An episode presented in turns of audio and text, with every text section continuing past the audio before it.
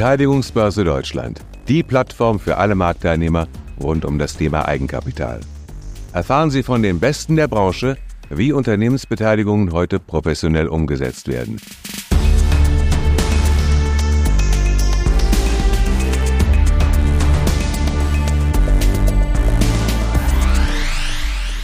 Hier ist der Gastgeber und Co-Founder der Beteiligungsbörse Deutschland, Matthias Wittenburg. Herzlich willkommen zu einer weiteren Folge des Beteiligungsbörse Deutschland Podcast. Mein heutiger Gast ist Dr. Martina Pesic, Verhandlungsexpertin, die Verhandlungsexpertin und geschäftsführende Gesellschafterin von MP Consult. Herzlich willkommen, Martina. Hallo Matthias, ich freue mich hier zu sein. Ich freue mich auch, dass du da bist und bin sehr gespannt auf das Gespräch, denn mit einer Verhandlungsexpertin habe ich auch noch keinen Podcast gemacht. Ich hoffe also, dass ich mich da halbwegs ordentlich schlagen kann mit dir, aber ich gehe mal davon aus, dass du gnädig mit mir umgehst, oder? Ausnahmsweise. Ausnahmsweise. Sehr schön.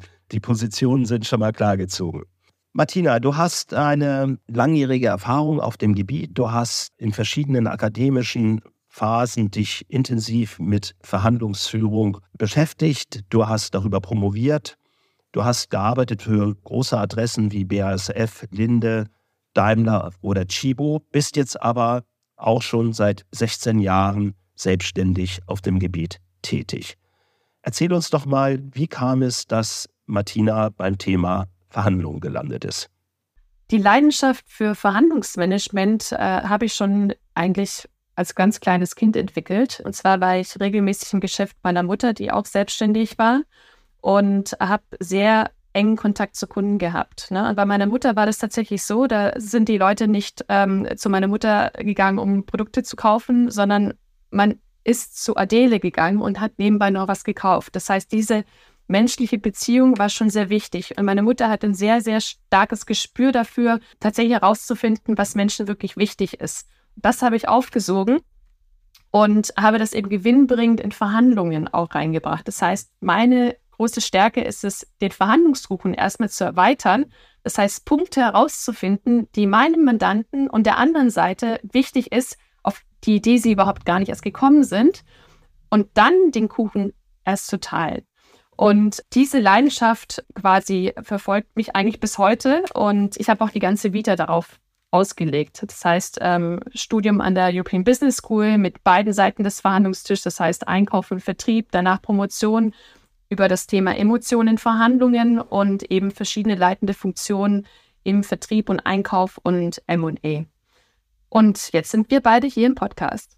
Ja, spannend. Du hast jetzt schon gesagt, die klassischen beiden Seiten sind Einkauf und Vertrieb. Also der eine kauft was, der andere verkauft was. Das ist im MA-Geschäft ja genauso. Viele von uns verbinden mit Vertrieb zunächst mal wahrscheinlich andere Güter oder Dienstleistungen. Hard Facts. Du warst bei Chibo, da werden auch Emotionen verkauft, bei Daimler auch, aber es gibt ja immer noch ein anfassbares Produkt, das dem zugrunde liegt. Was sind so, wenn man das verallgemeinern kann, deiner Meinung nach die Unterschiede zwischen solchen tangible goods, also Dingen, die ich anfassen kann, wenn eine Verhandlung geführt wird, und wenn es um einen ja, Vermögenswert geht, wie ein Unternehmen. Kann man das so sagen? Gibt es da Unterschiede? Ich würde sagen, interessanterweise, je weniger tangibel das Produkt ist, um das verhandelt wird, desto emotionaler kann es werden. Ne? Weil letztendlich wird dieses Vakuum gerne durch Emotionen gefüllt. Und im Unterschied zu jetzt normalen, ich sage jetzt mal, Produktverhandlungen oder Verhandlungen über ja, Industriegüter, ist es in MA-Verhandlungen häufig so, dass eine Partei sehr viel Herzblut reingesteckt hat. Also wenn wir zum Beispiel über Nachfolgeverhandlungen sprechen oder ja, klassische, ja, äh, äh, quasi Gründerverhandlungen, ne? wenn, wenn Gründer quasi Unternehmen verkaufen, da sind schon sehr, sehr viele Emotionen drin und auch sehr hohe Vorstellungen von dem, was das ähm, Unternehmen wert ist, einfach weil man so viel Zeit, Energie reingesteckt und so viele Opfer gebracht hat, und die andere Seite, je nachdem, wenn wir auf der anderen Seite VC sitzen haben, den interessiert das alles gar nicht. Und der sitzt dann da und sagt, hey, übrigens, dein Baby ist hässlich. Ist auf keinen Fall so schön, wie du es jetzt gerade darstellst und wie du es dir vorstellst. Und schwupps haben wir da schon den ersten Konflikt. Und diesen Konflikt gibt es jetzt nicht unbedingt so, ähm, wenn es jetzt um, sag ich mal, anonyme Güter gibt. Klar kann man da stolz drauf sein, aber es ist nicht das Baby, für das man wirklich quasi sein Leben investiert hat. Ne? Das ist schon ein großer Unterschied, würde ich sagen. Ich glaube, das ist ein Unterschied, den alle, die hier bei uns zuhören, gut nachvollziehen können. Denn tatsächlich ist der immaterielle Vermögenswert des Unternehmens oder vielleicht noch subjektiver gesprochen das Herzblut, die vielen schlaflosen Nächte, die Vernachlässigung der Familie, manchmal die Vernachlässigung der eigenen Gesundheit. Das sind in der Tat Dinge, die ein Verkäufer, eine Verkäuferin wahrscheinlich aus gut nachvollziehbaren Gründen irgendwo kompensiert haben möchte, aber ein Investor, der vor allem mal aufs EBITDA achtet, eben nicht sieht. Also das kennen wir, glaube ich, alle sehr gut. Und da sind wir ja wahrscheinlich auch, wie du schon sagtest, mitten in deinem Thema. Da geht mhm. es jetzt um die Frage, wie bringe ich diese ganz unterschiedlichen Blicke auf ein und dasselbe Wirtschaftsgut, in dem Fall ein Unternehmen oder eine Unternehmensbeteiligung. Wie bringe ich die unter einen Hut? Und bohren wir da noch mal ein bisschen tiefer, Martina. Da hast du auf der einen Seite, du hast es eben schon so ein bisschen stereotyp, aber ganz passend formuliert, da haben wir auf der einen Seite den Finanzinvestor, der durch seine eigenen Investoren dazu motiviert wird, auf so eine Sache rein sachlich zu schauen. Und auf der anderen Seite hast du diesen sehr emotionalen Verkäufer, der vielleicht sogar bereit wäre, bisschen was auf dem Tisch liegen zu lassen, wenn dafür bestimmte andere Softfacts berücksichtigt werden. Du wirst für welche dieser Seiten normalerweise tätig? Tatsächlich für beide. Also je nach Mandat ähm, bin ich sowohl auf Käufer- als auch auf Verkäuferseite tätig. Okay, was super ist, weil du dadurch beide gut verstehen kannst. Genau. Nehme diese Seiten doch mal kurz ein.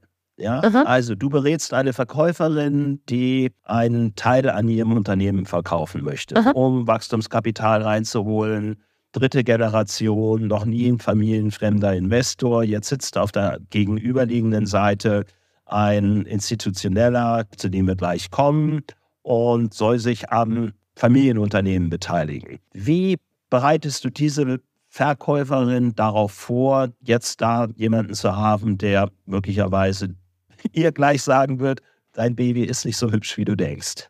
Womit ich ja gerne arbeite, ist das äh, die Expertise der Anwesenden. Das heißt, keiner kennt das Unternehmen so gut ähm, wie die Familie oder wie die Gründer oder die Geschäftsführer des Unternehmens. Also meine wichtige Rolle dabei ist, den Value wirklich herauszusehen, Mehrwert, der auf dem Tisch liegt, wirklich gut herauszuarbeiten. Denn in der Regel ist er nicht sichtbar oder er wird anders dargestellt. Das heißt, den Mehrwert beispielsweise, den jetzt diese Gründerfamilie hat oder sieht in dem Unternehmen, der wird auf der anderen Seite vielleicht nicht gesehen. Das heißt, meine Rolle am Anfang ist es erstmal zuzuhören, zu sehen, okay, welchen Mehrwert äh, seht ihr in dem Unternehmen und das dann zu übersetzen in Mehrwert, der tatsächlich auch ein Mehrwert für die andere Seite ist.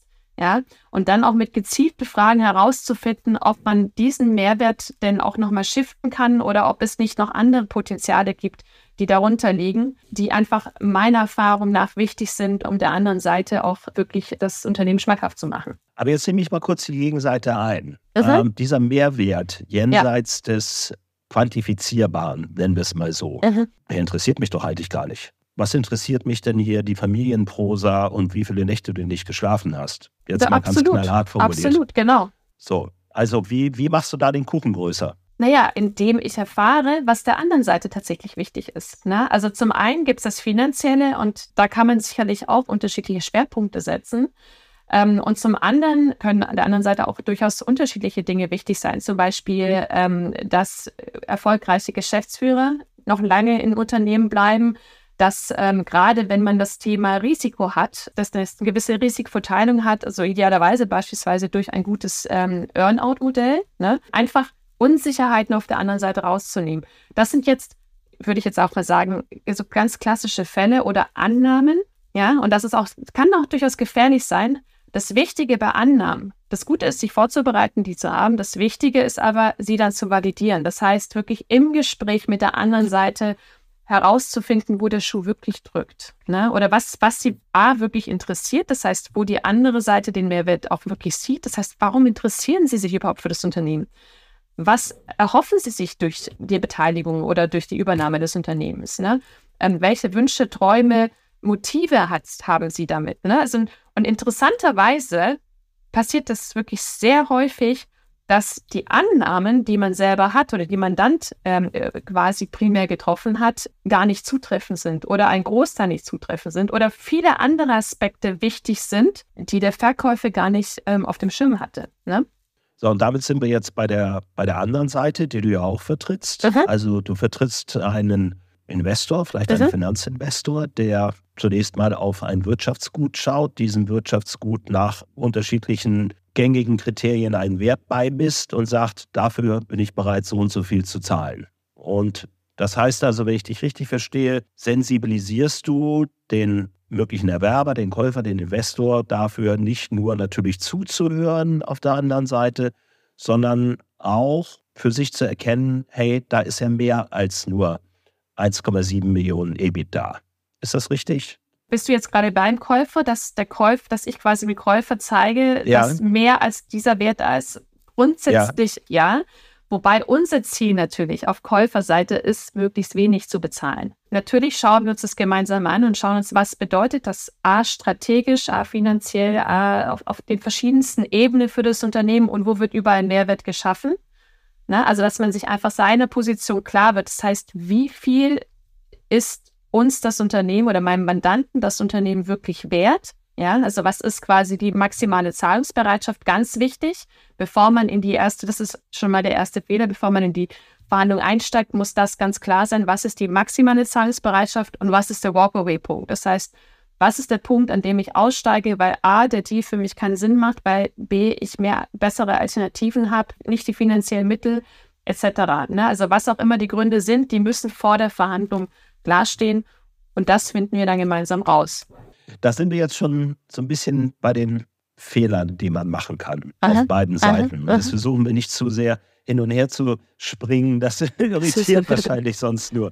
Aber es gibt doch bestimmt typische Fehler, die bei solchen Verhandlungen oder generell Verhandlungen gemacht werden können. Einige hast du schon angerissen. Mhm.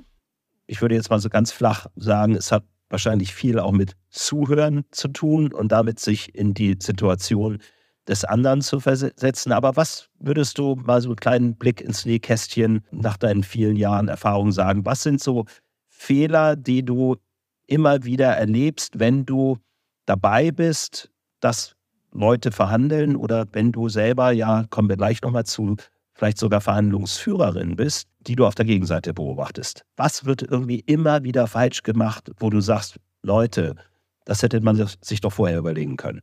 Zum einen eine unzureichende Vorbereitung. Also das ist eigentlich ähm, die Basis für die meisten Fehler. Dann ist der nächste Schritt, wenn es schon ins Refinement geht, ähm, zwar eine gute Vorbereitung, also intensive, nicht gut, intensive Vorbereitung, wobei man sich hier in der Regel inhaltlich sehr gut vorbereitet, aber taktisch dann wiederum nicht vorbereitet hat. Also das ist der quasi weiterführende Fehler in der Richtung. Und wie du schon gesagt hast, das Zuhören, das hört sich so, so platt an. So klar, zuhören muss man, das ist klar.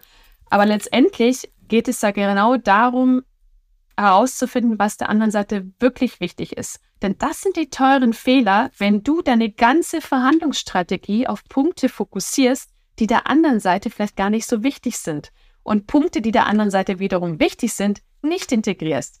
Und das können erfreulicherweise, gerade wenn man auf Käuferseite ist, das können erfreulicherweise durchaus auch nicht finanzielle Punkte sein. Das heißt beispielsweise der Firmenname, der soll bestehen bleiben, weil das der Familienname ist. Ein, ein Beispiel.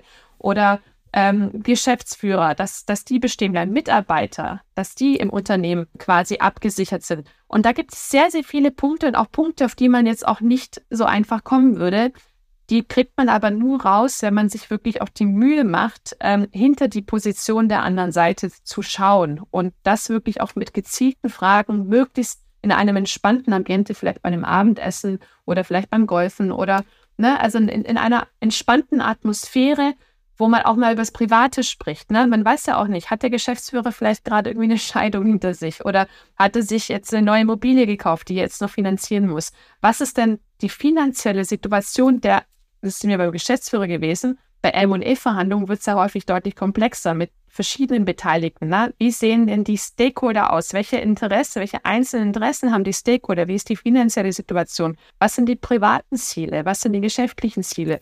Diese Stakeholder es extrem wichtig, dass man sich damit auseinandersetzt, bevor man mit dem ersten Angebot geht und reingeht. Und das ist auch einer der größten Fehler, dass meiner Erfahrung nach die Menschen nicht mutig genug sind oder aus Angst, vor allem M&A-Berater, äh, dem passiert das sehr, sehr häufig, ähm, weil sie eben auf einer Erfolgsfee bezahlt werden, dass sie mit einem viel zu geringen Angebot in die Verhandlung reingehen. Ne, je nachdem, also entweder zu hoch oder zu niedrig, je nachdem, auf welcher Seite sie unterwegs sind. Ähm, einfach aus Angst, etwas falsch zu machen oder aus Angst, den Deal nicht zu bekommen. Ne? Und ähm, das ist auch der Grund, weshalb viele M&A-Berater auf mich zugehen, weil sie sagen, Mensch, wir machen das jahrelang, aber ehrlicherweise haben wir, haben wir gar keine Ausbildung im Bereich Verhandlungsmanagement und wir sind ja ständig am Verhandeln. Und genau diesen Punkt, diesen Sweet Spot zu erreichen, reinzugehen mutiger zu sein, ohne quasi ähm, den Deal zu gefährden. Das ist, sage ich mal, schon eine große Stärke, bei der ich durchaus unterstützen kann. Ja. Du hast mir im Vorfeld erzählt, dass ein relevanter Teil deiner Verhandlungen tatsächlich MA sind. 70, 80 Prozent, also wirklich mhm. viel. Wer zieht dich typischerweise hinzu? Du hast eben gesagt, es kann der MA-Berater sein. Mhm. In welchen Situationen wirst du gerufen und wie oft wirst du rechtzeitig gerufen und wie oft wirst du vielleicht auch erst gerufen, wenn die Karre schon im Sumpf feststeckt und du sie jetzt plötzlich wieder rausziehen sollst?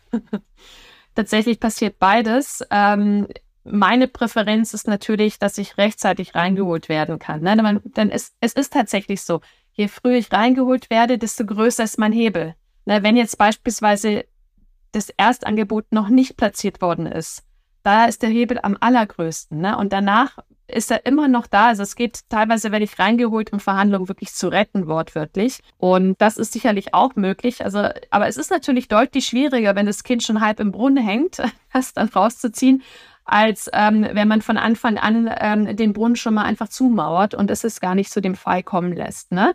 Und es gibt durchaus beide Fälle, in denen ich hinzugezogen werde. Und ich würde sagen, es gibt es ist nie zu spät. Ähm, man kann eine Verhandlung immer retten, aber letztendlich, klar, wenn die Verhandlung schon relativ weit fortgeschritten ist, hat man natürlich das Momentum des Erstangebots nicht mehr beispielsweise oder die der ersten Verhandlungsphasen. Aber man kann das noch gerade biegen. Aber es ist natürlich schon, schon herausfordernd. Ja. Gut, damit hast du jetzt ein wesentliches Upside ja schon artikuliert. Ich hatte dich eben nach den typischen Fehlern gefragt, aber mhm. wir wollen ja positiv denken. Wo ist deiner Erfahrung nach besonders viel Upside, wenn eine Expertin wie du hinzugezogen werden kann. Klar, derjenige, der dich beauftragt, möchte seine Position optimiert sehen. Da sind wir dann wieder bei den finanziellen Aspekten. Und je früher das stattfindet, desto eher kannst du den Brunnen zumauern. Aber ich weiß, dass es darüber hinaus auch andere, teilweise ja über das eigentliche Closing hinausgehende Faktoren, Feel-Good-Faktoren und ähnliche gibt. Was ist so das Upside, was du regelmäßig erzielen kannst, wenn du Verhandlungen begleitest? Also das ist natürlich je Verhandlung unterschiedlich und je nach Phase, in der ich reingezogen werde oder reingeholt werde, unterschiedlich. Aber ich habe es tatsächlich regelmäßig geschafft, ähm, den Wert zu verdoppeln oder zu halbieren, je nachdem, auf welcher Seite ich bin. Das hört sich jetzt ein bisschen absurd an, aber meine Expertise oder mein eigentlich Signature ist, dass ich wirklich auch unerwartete Deals raushole. Und ein großer treibender Faktor bei mir ist Winner's Curse. Das muss ich, glaube ich, einmal kurz erklären. Winner's Curse ist, man hat quasi die, eine Vereinbarung getroffen, man hat die Verhandlungen in Anführungsstrichen gewonnen, aber man hat immer das Gefühl, ich hätte doch noch mehr rausholen können. Und dieses Gefühl hasse ich wirklich. Das hält mich nachts wach, das beschäftigt mich. Und weil ich weiß, dass ich so ticke und dass es mich beschäftigt, stecke ich all meine Energie in die Verhandlung rein, damit ich beim Abschluss nicht das Gefühl habe. Oder, oder ein, ich werde dieses Gefühl nie los, selbst wenn ich, ich habe einmal in einem Deal 67 Prozent rausgeholt, was völlig absurd ist. Und selbst danach dachte ich, hätte ich nicht noch irgendwas besser machen können. Und das ist schon eine sehr starke Antriebskraft, äh, die sicherlich jetzt so nicht jeder hat. Das natürlich gepaart mit, ähm, man weiß, man hat ein sehr, sehr gutes Gefühl, einfach über 15 Jahre Erfahrung, die ich habe, wann dieser Tipping Point ist. Das heißt, wo ist die Grenze bei der anderen Seite? Und ich kann auch Situationen, die sehr emotional werden, die werden nämlich in diesen, in diesen, ähm, wenn man dann wirklich an die Schmerzgrenze rangeht der anderen Seite, die äh, werden durchaus auch sehr emotional. Ich habe auch eine gute Fähigkeit, diese Emotionalität wieder rauszuholen. Das heißt, der anderen Seite wieder ein gutes Gefühl zu geben, ein, ein souveränes, ein gutes Gefühl, ein, ein, auch dieses Vertrauen, das man davor aufbaut, darauf quasi ähm, dann auch ähm, zurückzukommen. Ne? Und das äh, ist sicherlich ein großer Mehrwert. Und was, glaube ich, auch noch entscheidend ist, und den, das ist einer der größten Fehler, Verhandlungsabbrüche. Das passiert sehr häufig, wenn man an diesem Tipping Point ist, ne? wenn man quasi knapp drunter oder, oder fast drüber ist, dass die andere Seite dann die Verhandlung abbricht. Und der größte Fehler, den man in der Situation machen kann, und das habe ich sehr häufig gesehen, ist, wenn man dann einlenkt, wenn man dann sagt, oh Mensch, Panik, jetzt verliere ich den Deal, jetzt muss ich alles geben, was die andere Seite will, sonst ähm, wird das nichts. Und das ist genau der Punkt, wo man zum Hörer greifen muss und den Verhandlungsexperten, Verhandlungsexpertin anrufen muss und um Rat fragen muss, wie man dann da wieder gesichtswahrend einsteigen kann. Denn es gibt Möglichkeiten, das ist einfach ähm, auch eine Taktik, eine sehr gute Taktik, die ich durchaus auch empfehle. Man muss es aber wissen. Man muss vor allem wissen, wie man damit umgeht und wie man die Verhandlung dann wieder ähm, ins Rollen bringt, ne? ohne dass man sein Gesicht verloren hat und ohne dass die andere Seite äh, das Gesicht verliert. Das ist ganz, ganz wichtig. Und das ist einer tatsächlich der Haupt ja, der Hauptfehler, der gemacht wird in den Verhandlungen, neben dem Punkt, dass man eben zu niedrig einsteigt in die Verhandlungen überhaupt, weil das holt man nie wieder ein. Ich sage immer, die Million, die man am Anfang quasi am Verhandlungstisch nicht reingeholt hat, die kommt nie wieder, die ist weg. Wie oft kommt es vor, dass deine Gegenüber sitzende Seite auch einen Verhandlungsexperten oder eine Verhandlungsexpertin dabei hat. Und wie geht ihr dann damit um? Da sitzen dann ja jetzt auf mehr oder weniger Augenhöhe dann zwei Leute, die beide wissen, wie es geht, die vielleicht, stell dir vor, du sitzt gleichzeitig auf der anderen Seite, du kennst die gleichen Tricks und emotionalen Stellschrauben. Also erstens kommt das vor und zweitens macht es das einfacher oder schwerer für dich? Mm, es hat beides Vor- und Nachteile. Also wenn ich jetzt einen Verhandlungsexperten auf der anderen oder Expertin auf der anderen Seite sitzen habe, ja, da kann man viele taktische Spiele sicherlich außen vor lassen. Das Gute ist dabei, dass diese Person in der Regel dann genauso wie ich eben nicht emotional wird und nicht ausrastet, die Verhandlung ähm, in eine irreversible Sackgasse führt, ähm, sondern dass man immer respektvoll äh, miteinander, in der Regel, wenn diese Person gut geschult ist, respektvoll miteinander verhandelt und auch immer im Konjunktiv bleibt. Das heißt, wir versuchen dann gemeinsam den Verhandlungskuchen erstmal zu erweitern. Deswegen finde ich das gar nicht so schlecht, wenn auf der anderen Seite jemand erfahren ist oder jemand, der, sage ich mal, nicht die erste Verhandlung macht. Ne? Das muss jetzt kein Verhandlungsexperte sein, aber zumindest einer, der schon mal der Verhandlung, ähm, schon mal einige kritische Verhandlungen geführt hat, auch zum Erfolg. Das macht es auf jeden Fall einfacher, würde ich sagen, als wenn man jetzt auf der anderen Seite einen sehr leidenschaftlichen Gründer äh, auch alles erlebt, auch alles zum Erfolg ge gebracht. Aber das macht es schon schwieriger, wenn man auf der anderen Seite einen leidenschaftlichen Gründer hat, der schnell überreagieren kann, impulsiv ist und dem man auch immer wieder beispielsweise bei Drohungen oder bei ähm, Ultimata ähm, dann wieder an den Tisch holt. Und das kann man ja sehr geschickt machen, ne? mit Paraphrasieren, Minimieren. Das sind dann so Verhandlungstaktiken. Da steigen wir jetzt mal nicht ein, sonst, sonst können wir zwei Stunden drüber sprechen. Aber es gibt Möglichkeiten, den immer wieder an den Tisch zu holen. Aber es ist natürlich, das äh, ist dann schon auch ein bisschen herausfordernder. Ne? Genau. Aber es ist durchaus spannend. Also ich finde solche Situationen spannend, weil sie für viele einfach sehr unangenehm sind und viele das als, als Schmerz oder als Pain sehen, mit, mit Menschen, solchen Menschen zu verhandeln. Und ich blühe da eigentlich auf, weil ich weiß, dass ähm, ich hier einen Mehrwert bringen kann an den Tisch und ich einfach die Erfahrung schon hm, wirklich zigmal durchlebt habe und auch Spaß dran habe. Ja. Ein Punkt, der mich im Vorfeld ein bisschen überrascht hat, als du es erzählt hast, ist die Tatsache, dass du ja wohl durchaus auch häufiger selbst die Verhandlungen führst für deine Mandanten. Das heißt, nicht beratend an der Seite sitzt, sondern tatsächlich und du hast einen Begriff benutzt, den ich mir natürlich sofort aufgeschrieben habe, mit einer License to Negotiate. Ich kannte bisher nur die License to Kill von James Bond, aber es gibt offenbar auch eine License to Negotiate, damit ausgestattet, also tatsächlich reingehst und verhandelst und auch mhm. verhandelst. Das hat mich, wie gesagt, ein bisschen überrascht. Wann und wie kommt das vor und welche Vor- und Nachteile siehst du selbst da drin? Das hat unterschiedliche Gründe. Ähm, entweder ist es reine Kapazität, dass man sagt, Mensch, ähm, ich, ich habe die Kapazität nicht, das zu machen. Dann gibt es wiederum ähm, Mandanten, die nicht gerne verhandeln. Das kommt auch vor. Und es gibt einfach auch Situationen, die sehr emotional sind. Also Stichwort Gründer verkauft sein Baby. Dann sollte er nicht verhandeln. Das wäre meine ganz klare Empfehlung. Aber er sollte natürlich im Lied sein, zu bestimmen, was verhandelt wird. Und deswegen License to Negotiate, die übrigens äh, tatsächlich ähnlich ist wie License to Kill, weil du kriegst quasi, du kriegst einen, einen Freifahrtschein in einer bestimmten, in einem bestimmten Rahmen zu verhandeln. Und um das zu tun, gerade wenn es ums Baby des Mandanten geht, dafür braucht man natürlich auch das Vertrauen des Mandanten. Das heißt, da muss eine vertrauensvolle Beziehung bestehen, er muss ein gutes Gefühl dabei haben und er muss wissen, dass er mit mir den besten Wingman hat, den er sich vorstellen kann in der Verhandlung und auch die Zuversicht, dass ich das wirklich das Bestmögliche ambitioniert für ihn auch rausholen werde. Und zwar genau unter den Parametern, die ihm wichtig sind auch. Ne? Also sei es jetzt die Beziehungsqualität zur anderen Seite, sei es die Langfristigkeit, sei es äh, Optionen, Offenheiten, was auch immer ähm, der anderen Seite wichtig ist, was wir gemeinsam im Vorfeld äh, besprechen und das gemeinsam vorbereiten, das ähm, setze ich dann durch. Und das sind durchaus die Fälle,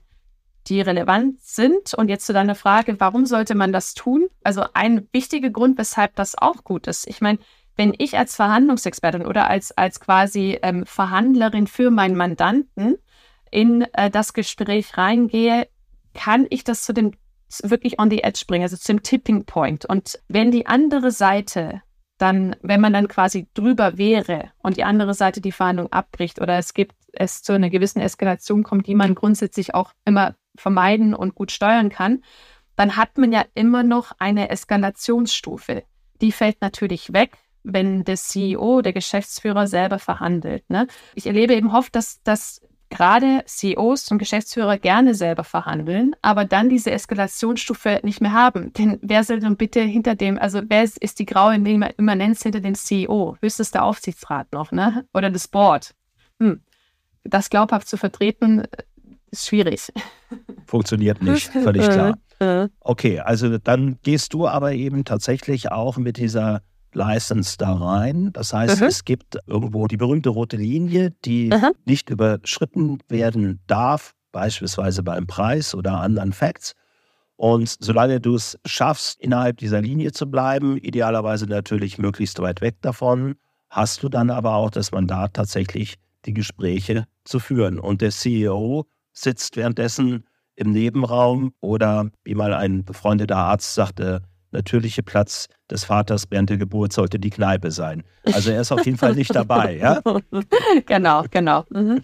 Okay, spannend. Wie oft kommt das so vor? Ganz dicker Daumen bei den Verhandlungen, die du führst? Ganz unterschiedlich. Also ich habe sowohl ähm, Verhandlungen, die ich als Shadow oder Ghost Negotiator begleite. Das heißt, da bin ich im Hintergrund, bereite mit dem Mandanten vor und er führt die Verhandlung selber. Da bin ich dann auch im Hintergrund im, in der Chat-Funktion drin und ähm, gebe Guidance in der Verhandlung, bis wir gehen gemeinsam in die Verhandlung rein. Das heißt, ähm, sowohl Mandant oder beispielsweise der CFO, also nicht der CEO, den lassen wir, den versuche ich wirklich immer zu schützen und außen vor zu lassen, sondern beispielsweise gemeinsam mit dem CFO dann ähm, in die Verhandlungen reingehen. Das passiert auch sehr häufig. Finde ich auch eine gute Konstellation. Genauso häufig kommt es aber vor, dass ich das Projekt als quasi, wenn man so möchte, als Interim-Managerin selber leite, also sowohl auch die Teams vor Ort als auch ähm, die gesamten Verhandlungen. Und das passiert meistens dann auch, wenn man, also das äh, habe ich jetzt auch schon öfter gehabt. Und je näher, je besser ich den Mandanten kenne, desto mehr äh, ne, gibt ein Projekt ab und weiß, okay, das ist in guten Händen und die wird das schon sehr, sehr gründlich und genau mit meinen Interessen machen und mit meiner Erfahrung einfach übertreffen.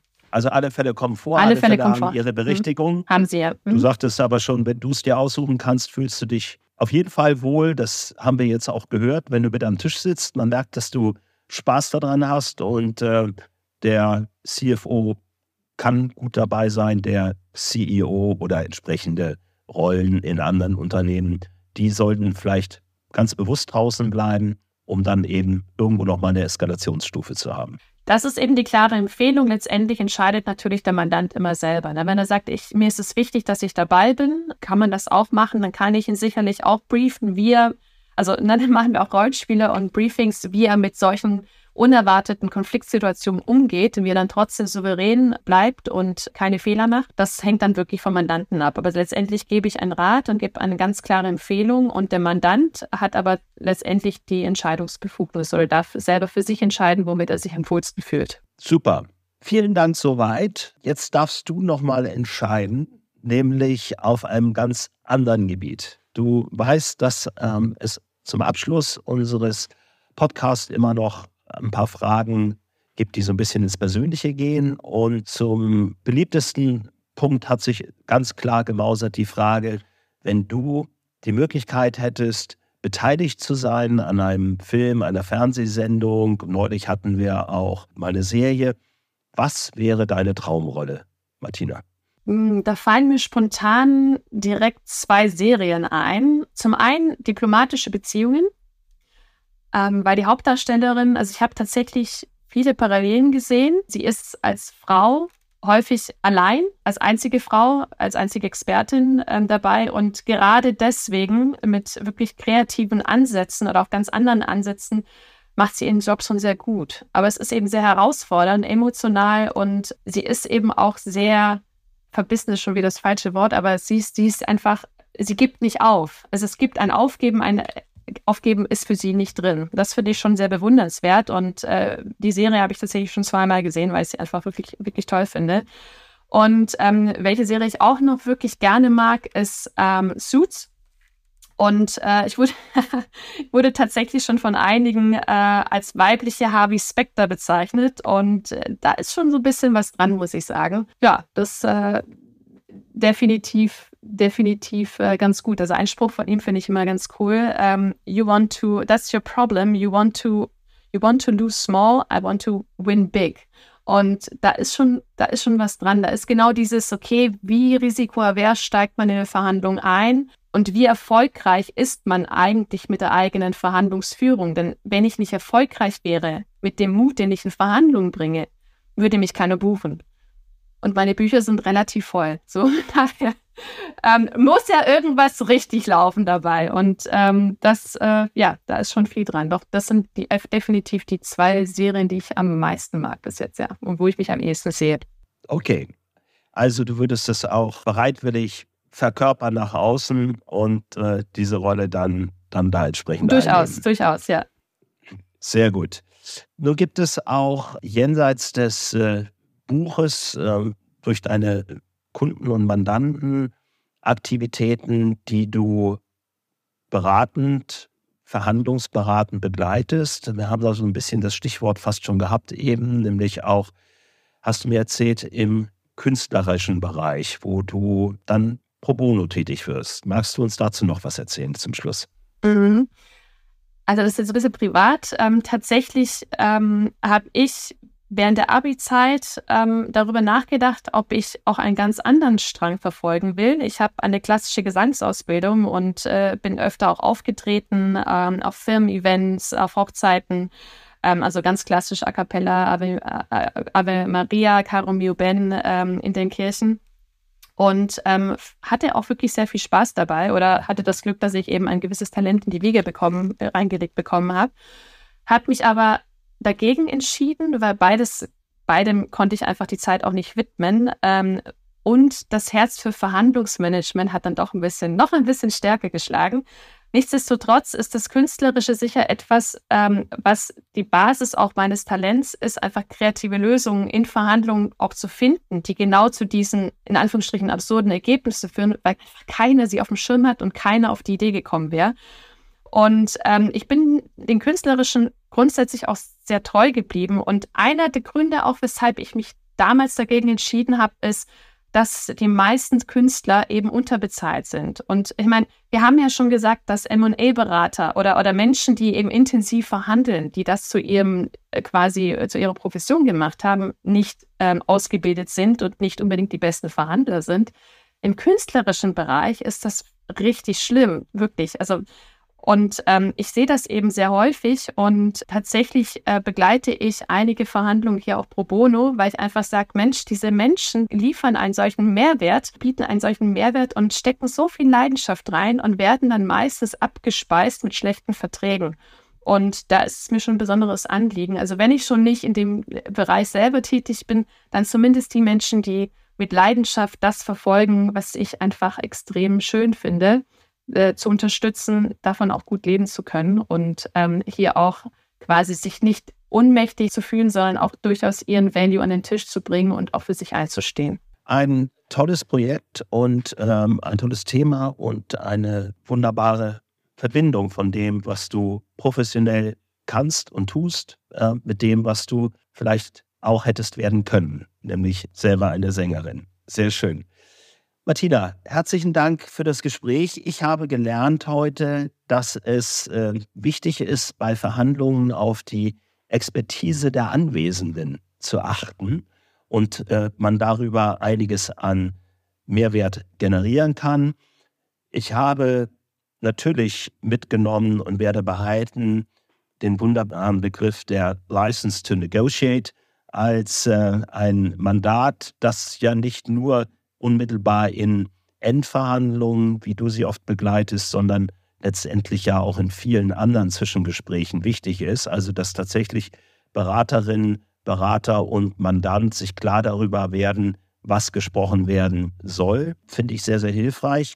Ja, und ich habe gelernt, dass wir zwar in dir eine tolle Verhandlungsexpertin gewonnen, aber leider eine großartige Sängerin, zumindest fürs breite Publikum, verloren haben. Damit werden wir jetzt leben müssen, es sei denn, wir haben das Glück, irgendwann mal in deinem persönlichen Umfeld zu hören, was du auch da drauf hast. Also, nochmals, ähm, schön, dass du dabei warst. Herzlichen Dank dafür. Und ähm, für alle Zuhörerinnen und Zuhörer unseres Podcasts. Ich hoffe, es hat wieder gute Insights gegeben, hat ein bisschen Spaß gemacht. Freue mich aufs nächste Mal und in Hamburg sagt man Tschüss. Tschüss, Martina. Tschüss, Matthias. Vielen Dank. Das war Matthias Wittenburg, Co-Founder der Beteiligungsbörse Deutschland. Finden Sie unseren Podcast interessant? Freuen wir uns, wenn Sie ihn abonnieren, kommentieren, bewerten und in Ihrem Netzwerk teilen.